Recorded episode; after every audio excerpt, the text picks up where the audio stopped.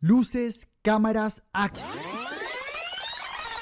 Momento, momento. ¿Y ahora qué pasó? ¿No está viendo? ¿No estoy viendo qué? Pues la corrupción. No, ¿dónde? Tranquilo, en el detrás de cámaras de la corrupción se lo mostramos. Acción.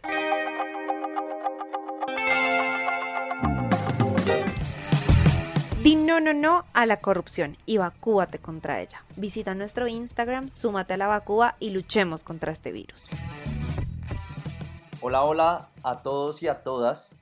Bienvenidos a un nuevo episodio de El detrás de cámaras de la corrupción.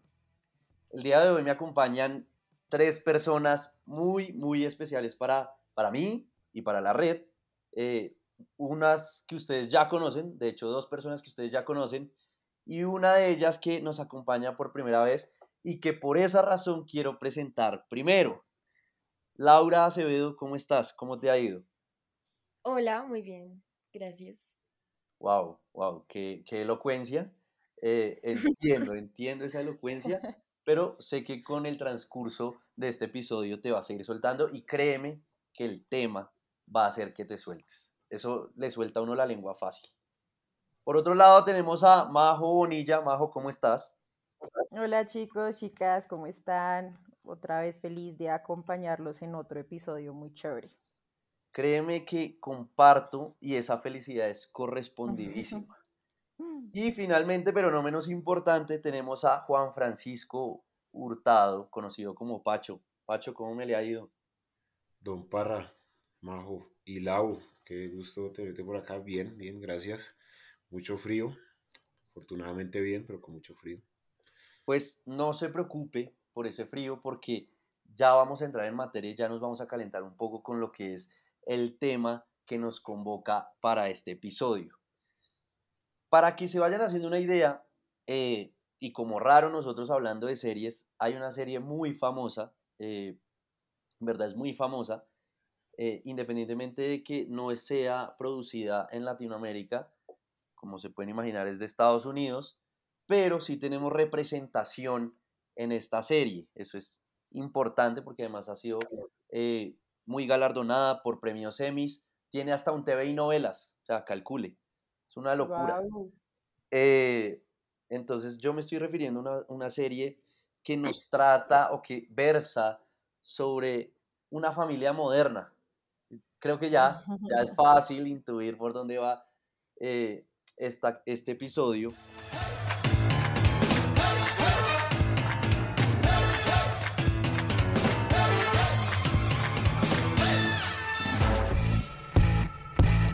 ¿Quieres saber más sobre la red TUA y ser parte del cambio? Visita nuestra página web www.retua.org.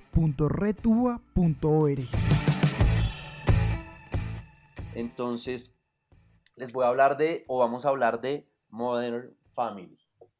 Y la representante, evidentemente, pues es nada más y nada menos que Sofía Vergara. Eh, digamos que es un episodio interesante que, que, que creo que trata muchas cuestiones que desde la perspectiva de la corrupción y que manejamos en la red, pues podríamos analizar y queremos analizar en este episodio. Entonces, no sé si quieres, eh, Majo, empezar comentándonos algo sobre, esta, sobre este episodio, tal vez un contexto y alguna inquietud que tengas. Bueno, pues, a ver, realmente cuando estuvimos charlando sobre qué íbamos a elegir como qué episodio, porque realmente hay muchas referencias bastante interesantes, no solo a Colombia, sino al comportamiento de los colombianos y más que todo en el exterior. Es muy chistoso porque, porque sí hay varias referencias y pues realmente Sofía Vergara se caracteriza mucho por, por tener como esta, estas actitudes como muy, muy nacionales. Entonces es muy divertido como que no se deja de lado esa autenticidad también del colombiano. Evidentemente, la, la serie trata, es, es, una comedia, entonces evidentemente la serie trata de satirizar mucho cómo funciona el tema del de, el colombiano promedio, digámoslo así.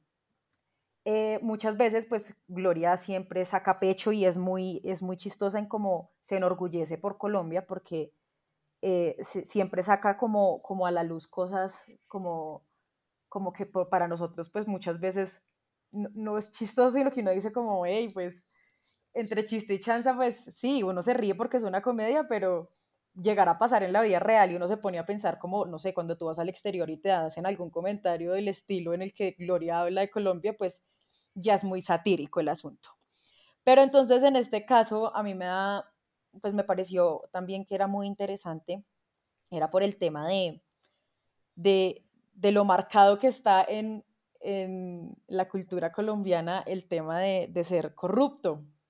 Y pues como en este podcast nosotros tocamos temas que tratan sobre la corrupción y tratamos de no solo hablar, sino visibilizarla, pues entonces este fue el capítulo eh, estrella para que tocáramos el tema.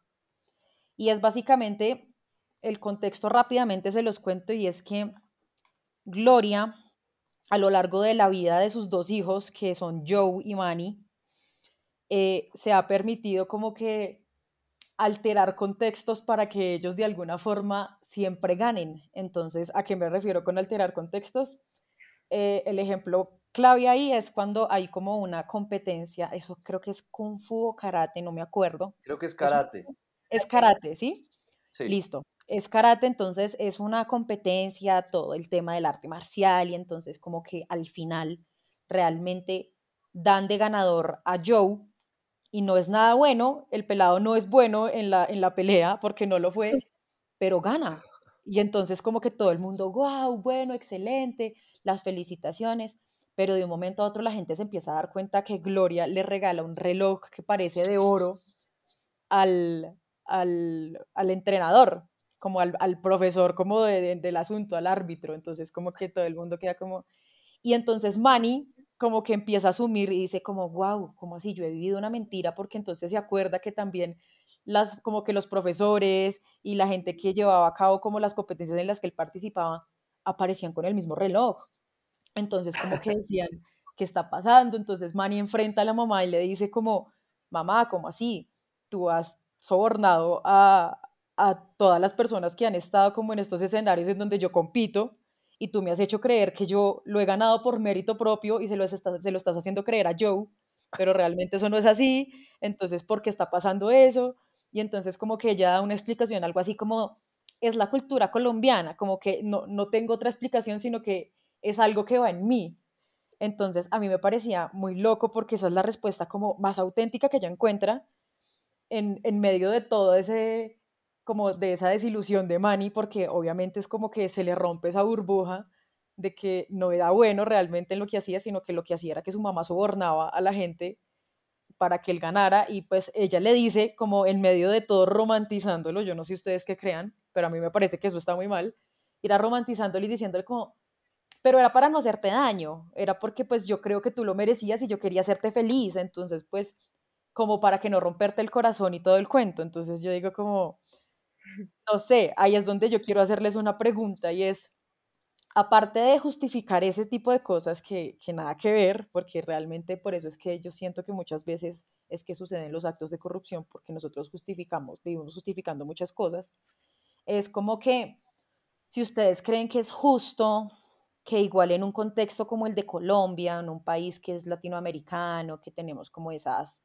como esa visión ahí medio intrínseca del asunto de la corrupción y de la cultura, eh, que si eso realmente pues nos hace propensos a ser corruptos, o sea, si, si se justifica que bajo el contexto en el que vivimos, si se justifica bajo la cultura en la que nosotros crecimos, que exista la corrupción, o sea, si somos propensos por, por algún tema en específico de ser el hecho de ser colombianos, no sé ustedes qué opinan frente a también toda esta situación que les acabo de contar que abarca el capítulo.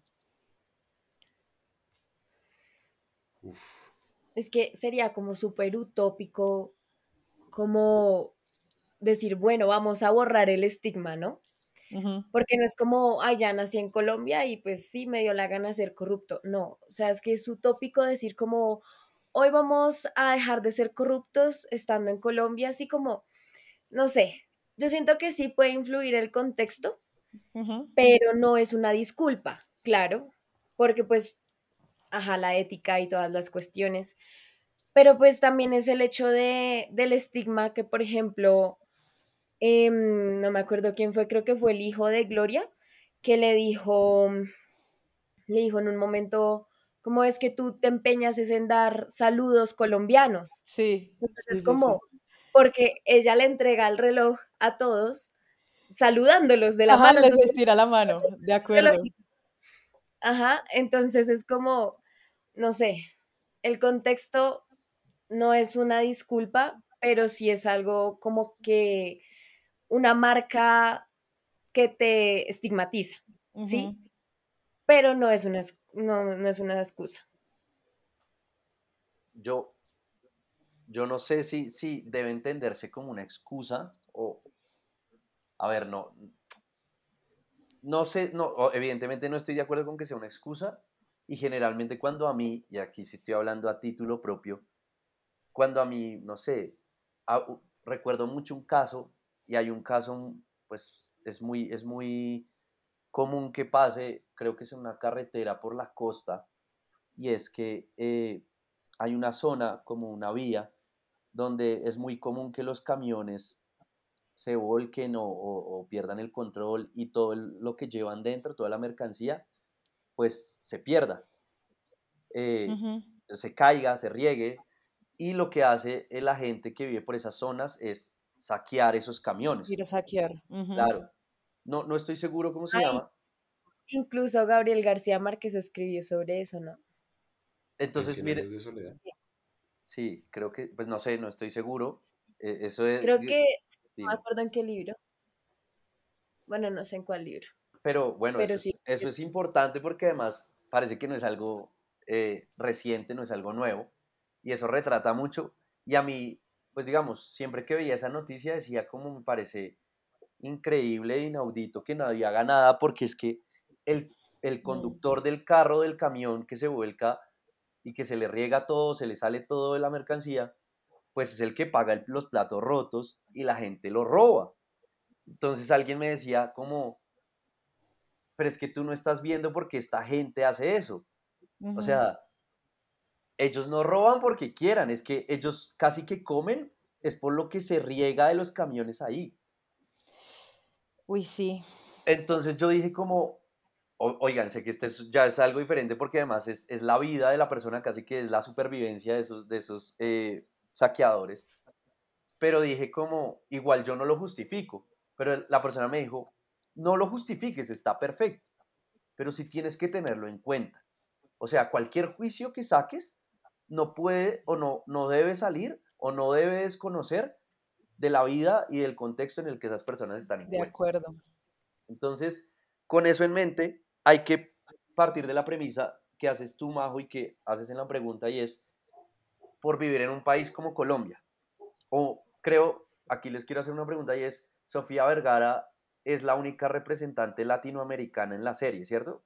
Sí. ¿O hay algún mexicano o algo así? Bueno, hay en varios, en varios episodios sale uno que otro representante también como de, de otros países, pero lo que yo estoy diciendo es que siempre existe esa sátira de, o por ejemplo, hay, hay, creo que hay como una competencia, creo que es como, no sé si es panameño. Ah, bueno, en algún caso también hay, existe como, como una rivalidad también como entre Sofía Vergara conocía a alguien y es como que sí, colombiano, eh, ah, pues no sé, Ok. guatemalteco, una cosa así. Entonces, como que es un odio, también como una rivalidad ahí, pero sí, como que permanente, sí es solo Sofía Vergara. Sofía, ok. Entonces, eso me lleva a pensar una cosa y es, lo primero que tenemos que pensar es cómo es Colombia, o sea, y, y qué encarna Colombia dentro de la serie al ser la única representante o el único país que representa a Latinoamérica. Por ese lado, es, sería un país desigual, ¿o no, Pacho? Creo que quiere decir algo. Sí, es que yo, yo creo que tocó algo que en lo que yo estaba pensando y es que yo, yo veo como dos cosas. Una cosa es el, el, el- el asunto que, pues, que ya se dijo, si el contexto condiciona que haya corrupción o no. Eh, yo estoy muy de acuerdo eh, en que una cosa es que se justifique, yo creo que no, pero sí hay que tener, efectivamente, es un contexto que hay que tener en cuenta porque afecta, no es lo mismo el nivel de desigualdad de acá versus el de, voy a poner el típico ejemplo, Holanda o Dinamarca, qué sé yo. Entonces el nivel de corrupción va a ser diferente. No con base en eso, pero sí es un factor que pues interfiere muchísimo. Pero el, pero el otro tema es como que mm, hay una percepción, pues pareciera, o casi uno podría decir que sí, pero es un estereotipo, así como es un estereotipo que los latinos somos corruptos, etc. Eh, justamente eso, el hecho de poner un personaje a que encarne todo eso en una serie que no es de la región, o sea, es una serie estadounidense, es como, este es el estereotipo, pongámoslo, como que, por suerte es una comedia, entonces como que da esa oportunidad de, de, de, de ser, sátira casi. Eh, pero obviamente ahí no deja de tener ese, esa sensación para mí de que hay una como lavada de manos de que no, es que los corruptos están en Latinoamérica, están en África, están en Tailandia, Laos, Camboya, etcétera, Yemen, pero lo que es Europa, Japón, Corea del Sur y Estados Unidos somos mejores. No, no perfectos, pero sí de pronto mejores. Entonces, como que eh, yo, yo lo veo por ahí. Yo, yo no diría que, o sea, obviamente, el, finalmente, pues para cerrar mi idea, el contexto afecta mucho y hace que posiblemente sea una corrupción más visible, una corrupción más atada a la supervivencia que a la viveza solamente, o sea, como al solo querer aprovecharse de, porque si hay, o sea, si alguien se está muriendo de hambre y ve que se cae un camión, lo primero que va a hacer no, de comida no es entregársela al pobre conductor, sino pues va a comer. Sí, claro.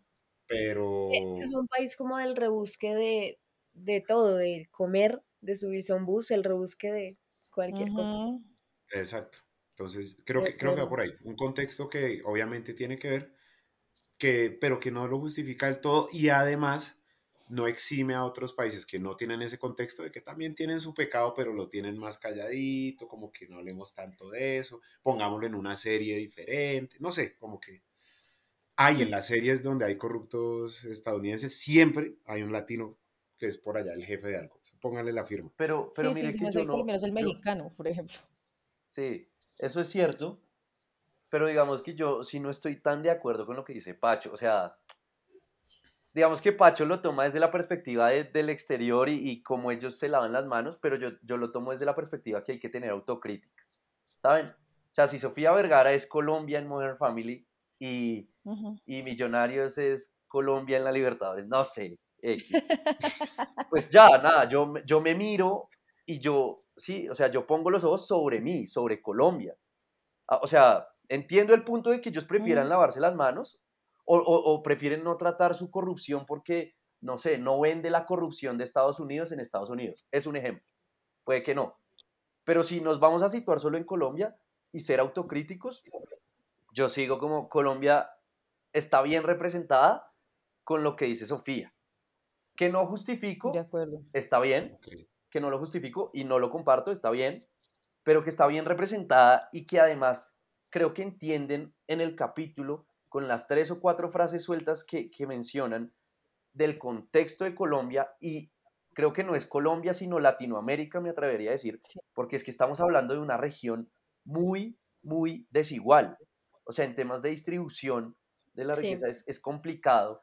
Entonces, eso hace que la corrupción haya tenido una, una acogida más fácil. A ver, como, como, como que les pongo un ejemplo.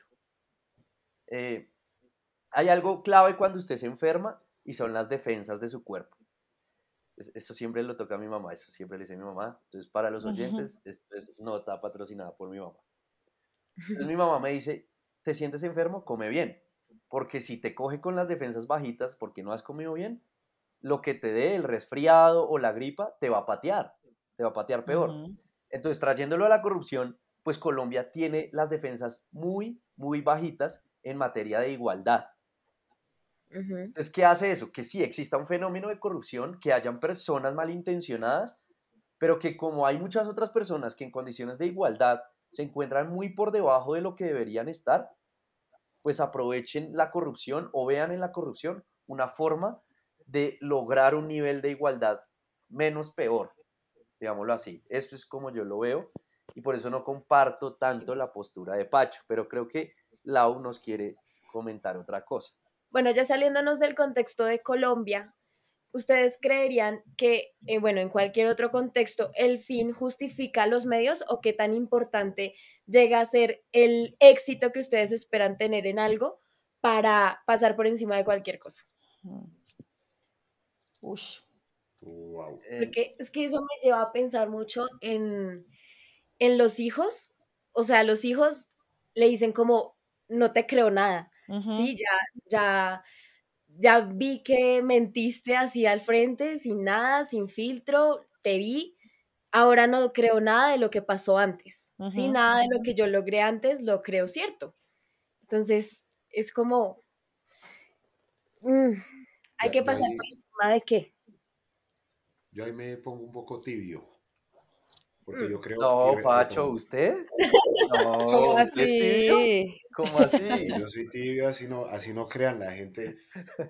como, como, pasa en, como pasa con los tibios, para, para alguien muy de derecha soy de izquierda y para alguien muy de izquierda soy de derecha. Bueno, pero no, no, el tema no es tan político. El punto es que eh, yo sí creo, o sea, yo creo que hay dos eh, formas de ver el tema. Porque una cosa es en, en, el contexto, por ejemplo, de los hijos, pero pues puede llevarse a general, en general ya, ya yo dije por ahí una palabrita y qué pena pues que me autocite, que es la supervivencia. Si es literal, yo hago esto para que mis hijos puedan comer, es diferente a yo hago esto para que mis hijos tengan éxito. Es como una cosa es un autocontrol muy ligado a, a la ambición pura y ya. Y hay otro tema que es la supervivencia, que es más difícil de, de, de como de, o sea, yo como le digo a alguien que ese fin que tiene, que es sobrevivir, no justifica los medios hasta el punto de que, ojo, no le haga daño al, o sea, yo no estoy aquí promulgando pues que, que si hay un momento en el que uno está pues debido a muerte ya se justifica matar a alguien o algo así, no, pero, pero el punto es que se, se entiende más. Entonces no sé si sea tanto el afán por el éxito solamente, como en general, pero efectivamente hay gente que llevada por su ambición sí, sí, es capaz de simplemente, no, pues no me importa y hago esto y qué, si otros lo han hecho, por, pues es, es, es, algo típico. El vivo y el bobo, etcétera. Sí. Oiga, Pacho, o sea, a ver, pensando un poco en lo que usted dice, primero no me parece tan tibio, me parece que dijo algo muy fuerte.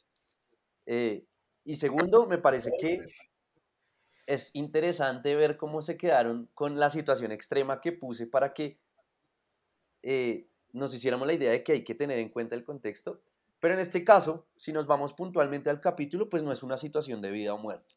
Claro, que no la presenten, no la presentan un poco eh, atenuada y apaciguada porque el amor de una madre para que sus hijos no sufran y obtengan los resultados por los cuales se han esforzado tanto, listo. Entonces, situémonos ahí. Y si nos situamos ahí, pues oiga, yo lo estoy viendo mucho como una ecuación. Y la ecuación es, Sofía Vergara dice que yo le doy los relojes a los profesores de mis hijos para que obtengan buenas notas, para que no sufran. Entonces, relojes me da no sufrimiento de mis hijos. Pero yo lo que creo es que les está haciendo es un mal. Primero, si le suma la ecuación, o más bien, réstele a la ecuación que mis hijos no sufren porque yo no los dejo, no los dejo perder, no les enseño a perder, uno. Y dos, yo les estoy dando un ejemplo de que si yo me esforcé tanto y no obtengo el resultado, igual lo merezco y tengo que dar los relojes que sean necesarios para merecer el resultado por el que me esforcé. Claro, claro, deberíamos vivir y sería utópico como ahora cito, yo no cito, yo no soy como Pacho que me cito a mí mismo, sino yo voy a citar a Lau, entonces Lau dice la utopía, y claro, sería utópico y sería muy chévere vivir en un mundo donde el merecimiento y la meritocracia funcionara para obtener los resultados, pero no es así. O sea, no es así. Usted se puede esforzar mucho, mucho, y el resultado no se le va a dar. Y entonces, ¿qué pasa? Vuelvo a la pregunta de Lau. O sea, ¿el fin justifica los medios? Pues no. O sea, yo sí soy consciente del contexto y puede parecer contradictorio porque les puse el, ejemplo anteriormente de los saqueadores, pero yo soy, conte, yo soy o sea, yo soy consciente de lo que esas personas viven y que allá el Estado no llega y que allá pues no comen, o sea, es muy duro, es una, es una realidad muy duro, muy dura. Dime. Esto me recordó mucho al reto, el reto Cultúa del sábado pasado, que una niña dijo, es que al gobierno le gusta y le caen bien los ricos, al gobierno no le importa a nadie más. Entonces es como que uno cómo le explica a ella que que tiene que actuar distinto, que tiene que aprender otra, o sea, mm, es una niña pequeña y uno queda como, ¿y ahí qué? ¿Sí? O por ejemplo, cuando hablaban ya al final del reto Cultúa, hablábamos de, pues, de casos de corrupción en el colegio y ellos plantearon un caso em, que era, a ah, que se robaban, que les escondían los esferos, algo así. Y entonces, ay, vea, yo me encontré su esfero, entonces págueme yo no sé cuánto y se lo devuelvo.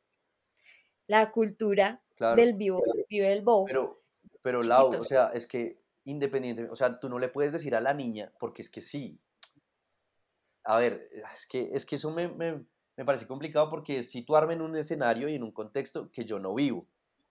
Pero oiga, o sea, yo lo hago con mucho respeto y trato de hacerlo con mucha empatía y con pensando no en mi bienestar, sino en el bienestar general. Y bajo esta premisa y bajo eso, yo le digo a la niña, yo sé que las condiciones en las que tú estás viviendo, creciendo, educándote, no son justas, pero esa, esa injusticia no se paga con más injusticias o con acciones poco éticas. Claro, yo más bien te invito, y yo sé que puede ser jodidísimo, pero yo más bien te invito a salir de esa injusticia siendo honesta, siendo correcta, no saqueando, obteniendo los resultados que te mereces, así te pongan los miles obstáculos que te pongan. Si tú te esfuerzas, lo vas a lograr o lo puedes lograr. ¿Listo? Pero si yo le digo a mis hijos, oiga, es que usted se mató estudiando para el parcial de econometría y no lo pasó, pero yo le di un reloj a su profesor para que lo pasara, no estoy haciendo nada. Nada. O sea, la ecuación no me está dando lo que me debería dar. Me da un número negativo gigante en la educación de mi hijo. Por me gusta como, plantear esos actos pequeños para que todos empiecen a tomar conciencia, porque por ejemplo lo que hicimos en el reto Cultúa fue lo de la cartulina, entonces eh, todos unimos ideas y escribimos un letrero súper grande, lo pegamos en la pared para que todos vieran y era como el hashtag no robo y no soborno de las cosas que pues son esfuerzos de nuestros papás. Entonces yo siento que eso es como, como un punchline que, va a hacer algo ahí. Aquí hay, aquí hay, una sección no patrocinada y es que para los oyentes que quieran saber qué es el reto Cultúa, se pueden meter a la página web de la red y ver en la pestaña de transformación qué es un reto Cultúa. Pero creo que Majo quiere, quiere hablar, quiere interlocutar. Eh, sí, me encantó esa sección no patrocinada porque es súper importante que la gente se contextualice de, todo esto tan bello. Pero yo, escuchándolos a todos ustedes, yo quiero pensar es en el tema de la confianza. Cómo funciona la confianza respecto también a ese tipo de decisiones que uno empieza a tomar cuando, cuando tú quieres, en este caso, traicionar la confianza, por ejemplo, de yo, yo le estoy haciendo creer a mi hijo que él es el mejor en lo que está haciendo, no me importa a costa de qué. Entonces, una vez esa burbuja vuelve y explota, ¿qué pasa? Pues mi hijo me va a culpar toda su vida porque también es un tema de que yo le, yo le enseñé a él a confiar en él de una forma en la que igual se estaba mintiendo, si me entiendes? Como todo se construye sobre una mentira.